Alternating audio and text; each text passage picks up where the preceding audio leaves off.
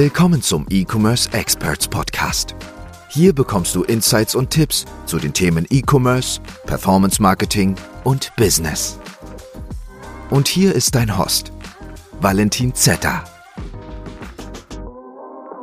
Herzlich willkommen hier in einer neuen Episode des E-Commerce Experts Podcasts. Mein Name ist Valentin Zetter und in der heutigen Episode möchte ich einmal über eine Marketingstrategie sprechen, die es genauso auch schon vor über 100 Jahren gab. Und die funktioniert auch bis heute immer noch genauso gut, weil sich in Bezug auf das menschliche Verhalten, vor allem in Bezug auf das verkaufspsychologische Verhalten, bis heute nichts verändert hat. Also nicht großartig. Und zwar soll es heute um die sogenannte AIDA-Formel gehen. Ähm, wie schon gesagt, die gibt es schon seit Ewigkeiten. Und ich habe einfach mitbekommen, dass da draußen extrem viele Probleme haben, ähm, einen ja, bestimmten Ablauf beim Werbeanzeigen erstellen beziehungsweise beim ähm, Online-Shop erstellen oder Landingpage erstellen ähm, haben. Und mit dieser AIDA-Formel kann man hier grundsätzlich einfach ein paar Richtwerte einbauen, wie man denn eine Facebook, Google, TikTok Werbekampagne aufbauen kann, verkaufspsychologisch und auch wie man ähm, zum Beispiel einen Funnel, eine Landingpage oder einen Online-Shop aufbauen kann, auch verkaufspsychologisch.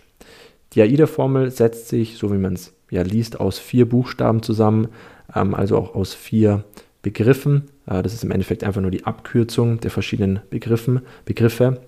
Und zwar einmal aus Attention, also Aufmerksamkeit wecken, aus E, Interest, Interesse wecken, aus D für Desire, Verlangen wecken und dann nochmal aus A für Action.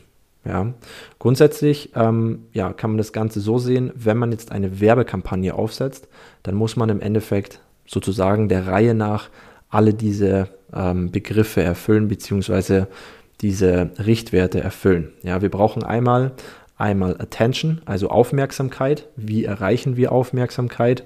Zum Beispiel durch einen Pattern Interrupt, also ein ja sehr Aufmerksamkeit erregendes ähm, Thumbnail, äh, dieses kleine, kurze, äh, kurz geschnittene Bild vor einer Werbeanzeige, vor einem Video oder einfach ein sehr aufmerksamkeit erregendes ähm, Bild, ja, was wir als Creative verwenden, um Personen einfach zum Beispiel im Feed anzuhalten. Ich nenne es auch immer gerne Scroll Stopper, weil wir scrollen ja sozusagen durch den Feed, wir wischen durch den Feed, ähm, durch die Stories und jetzt brauchen wir natürlich irgendwas, was die Aufmerk des Aufmerksamkeits die Aufmerksamkeit unserer Zielgruppe erregt. Ja? Und ja, dafür sind zum Beispiel solche Thumbnails, also solche Pattern Interrupts sehr, sehr gut.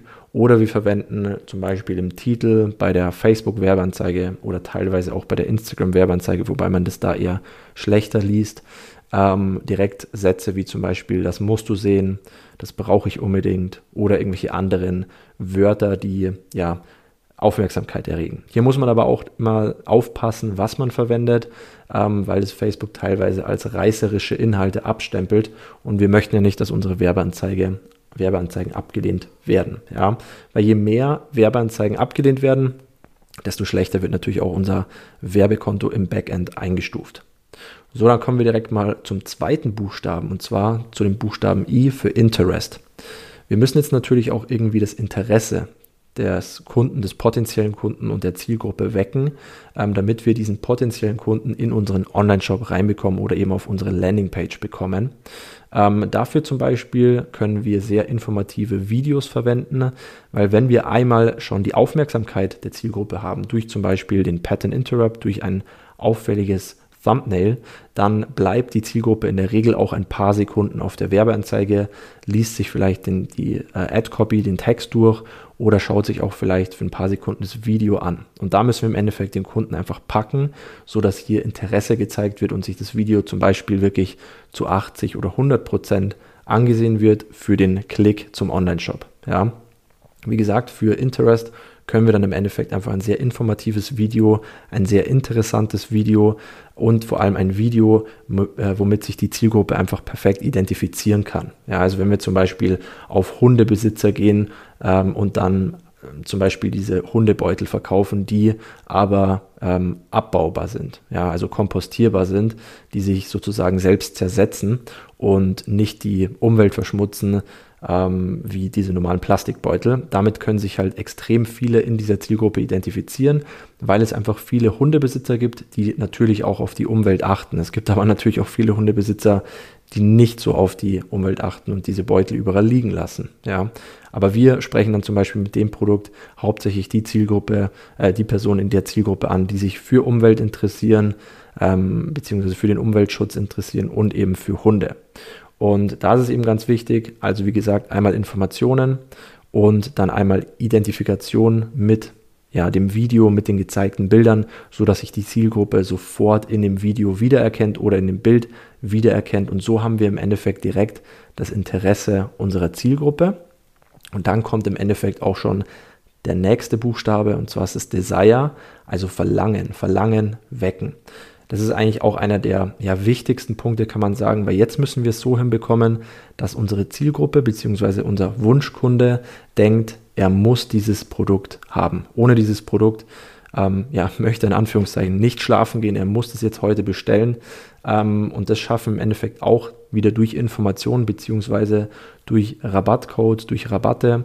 Ähm, heißt einfach, ja, sozusagen ähm, der Kunde braucht jetzt das Produkt, weil es erstens rabattiert ist und vielleicht ist es morgen nicht mehr rabattiert ähm, und das Produkt ja, ist einfach so gut, er muss es unbedingt haben, wie zum Beispiel der Umweltaspekt bei diesen Hundebeuteln. Ja. Heißt, wir müssen hier das Verlangen beim Kunden wecken. Ähm, das schaffen wir nicht nur durch äh, die Werbeanzeige selbst, nicht nur durch das Copywriting selbst, sondern im Endeffekt auch durch alle Informationen auf dem Online-Shop oder in dem Online-Shop auf der Landingpage, auf der Produktseite, ähm, mit den Kundenbewertungen, also auch durch den Trust, Social Proof und so weiter. Heißt, ähm, dieses Desire und generell auch die AIDA-Formel bezieht sich nicht immer nur auf die Werbeanzeigen, sondern auch sehr stark auf den Online-Shop, also auf die Plattform, wo wir unseren Traffic hinleiten möchten. Ja, Heißt, wir können hier das Verlangen und natürlich auch das Interesse auch im Online-Shop wecken. Haben wir dann das Verlangen von unserer Zielgruppe sozusagen geweckt, also haben wir dann einfach ähm, ja, das Ohr der Zielgruppe, des Wunschkunden und der Wunschkunde ist jetzt sozusagen bereit dazu zu kaufen, dann geht es jetzt natürlich um den letzten Buchstaben und zwar um das A für Action. Also jetzt möchten wir, dass der Kunde unser Produkt kauft. Ähm, das geht natürlich hier auch wieder über den Online-Shop, also zum Beispiel über den Button, dass wir die Leute so hinleiten, dass sie das Produkt dann kaufen. Also da ist es immer ganz wichtig, dass man Buttons im Online-Shop hervorhebt mit einer nicht stark abgeänderten Farbe, aber auf jeden Fall mit einer anderen Farbe. Ich habe viele Online-Shops gesehen, die im Endeffekt ähm, ja zwei Farben verwenden, einmal die Hintergrundfarbe und einmal die Schriftfarbe oder so, vielleicht ein helles Blau. Und dann sind alle Buttons auch in diesem hellen Blau oder hellen Grau. Und der Kunde nimmt diese Buttons nicht wirklich wahr. Also er sieht zwar den Text, er sieht die Bilder, weil die sich stark unterscheiden, aber die Buttons haben im Endeffekt die gleiche Farbe wie die Schrift. Heißt, was ihr hier mal testen könnt, ähm, einfach mal ein bisschen eine andere Farbe für die Buttons verwenden keine knalligen Farben, also kein knalliges Grün oder so, sondern einfach eine andere Farbe, damit sich hier der Button etwas hervorhebt. Ähm, der sollte sich auch nicht bewegen, also man kennt es vielleicht von diesen ja, amerikanischen Scammy Landing Pages, auch über ClickFunnels, ähm, wo sich die Buttons dann so bewegen und hin und her wackeln.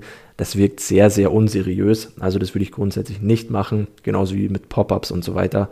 Immer ein bisschen schwierig in der Dachregion.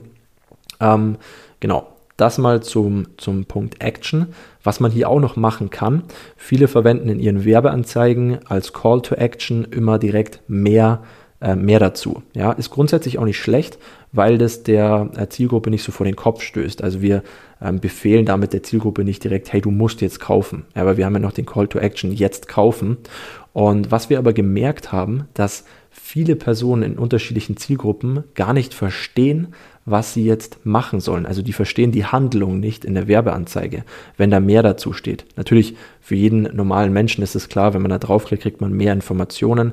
Ähm, zum Beispiel bei TikTok ist es so, da gibt es den Button, der heißt dann auch wirklich mehr, Info mehr Informationen, sorry, und nicht mehr dazu. Ähm, und hier könnt ihr einfach mal testen, dass ihr den Button jetzt kaufen verwendet. Also wirklich eine ganz klare Ansage, hey, wenn du da draufklickst, dann kannst du das Produkt erwerben, dann kannst du das Produkt kaufen.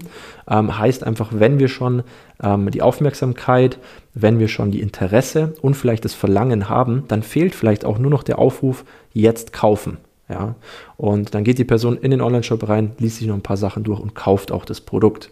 Ja, das ist einfach teilweise so, man muss sich immer so ein bisschen in die Zielgruppe reinversetzen. Äh, manchmal funktionieren ganz andere Dinge wirklich besser als so die, die Standardwege. Genau so viel mal zum Thema AIDA-Formel. Ich hoffe, ich konnte damit ein bisschen weiterhelfen. Wie gesagt, es ist mal so eine grobe Richtlinie, an was man sich generell halten kann. Und damit würde ich die Folge auch beenden. Wenn ihr euch was eigenes im Bereich E-Commerce und Marketing aufbauen möchtet, könnt ihr euch gerne mal einmal hier in der ähm, Podcast-Beschreibung für ein kostenloses Informationsgespräch mit mir und meinem Team eintragen und dann sprechen wir da über eine eventuelle Zusammenarbeit. Wir sehen uns in der nächsten Episode, beziehungsweise hören uns in der nächsten Episode. Bis bald. Ciao. Wir hoffen, diese Folge hat dir gefallen und konnte dir weiterhelfen. Wenn auch du dir endlich etwas Eigenes im Bereich E-Commerce aufbauen und sechs- bis siebenstellige Umsätze pro Monat erzielen willst, dann gehe auf ecom-experts.de slash Startseite oder klicke den Link in der Podcast-Beschreibung und buche dir dein kostenfreies Informationsgespräch. In diesem 30 bis 60-minütigen Gespräch analysieren wir deine Ist-Situation und geben dir unsere drei Schritte, die dir dabei helfen können, endlich richtig durchzustarten.